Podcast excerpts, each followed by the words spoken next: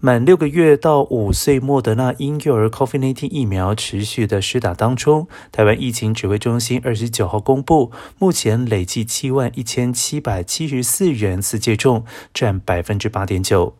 医师提醒，经过评估之下，可与婴幼儿常规疫苗同时间不同部位接种。至于台湾是否会在八月放宽防疫措施及边境政策，指挥官王必胜表示，因为邻近国家疫情升高快速，要观察后续产生效应，包括死亡率、重症比例、医疗量能等。八月暂时维持现行措施，并且持续监测，预期产生 BA.5、BA.4 个案，观察之后会在考虑边境放宽措施。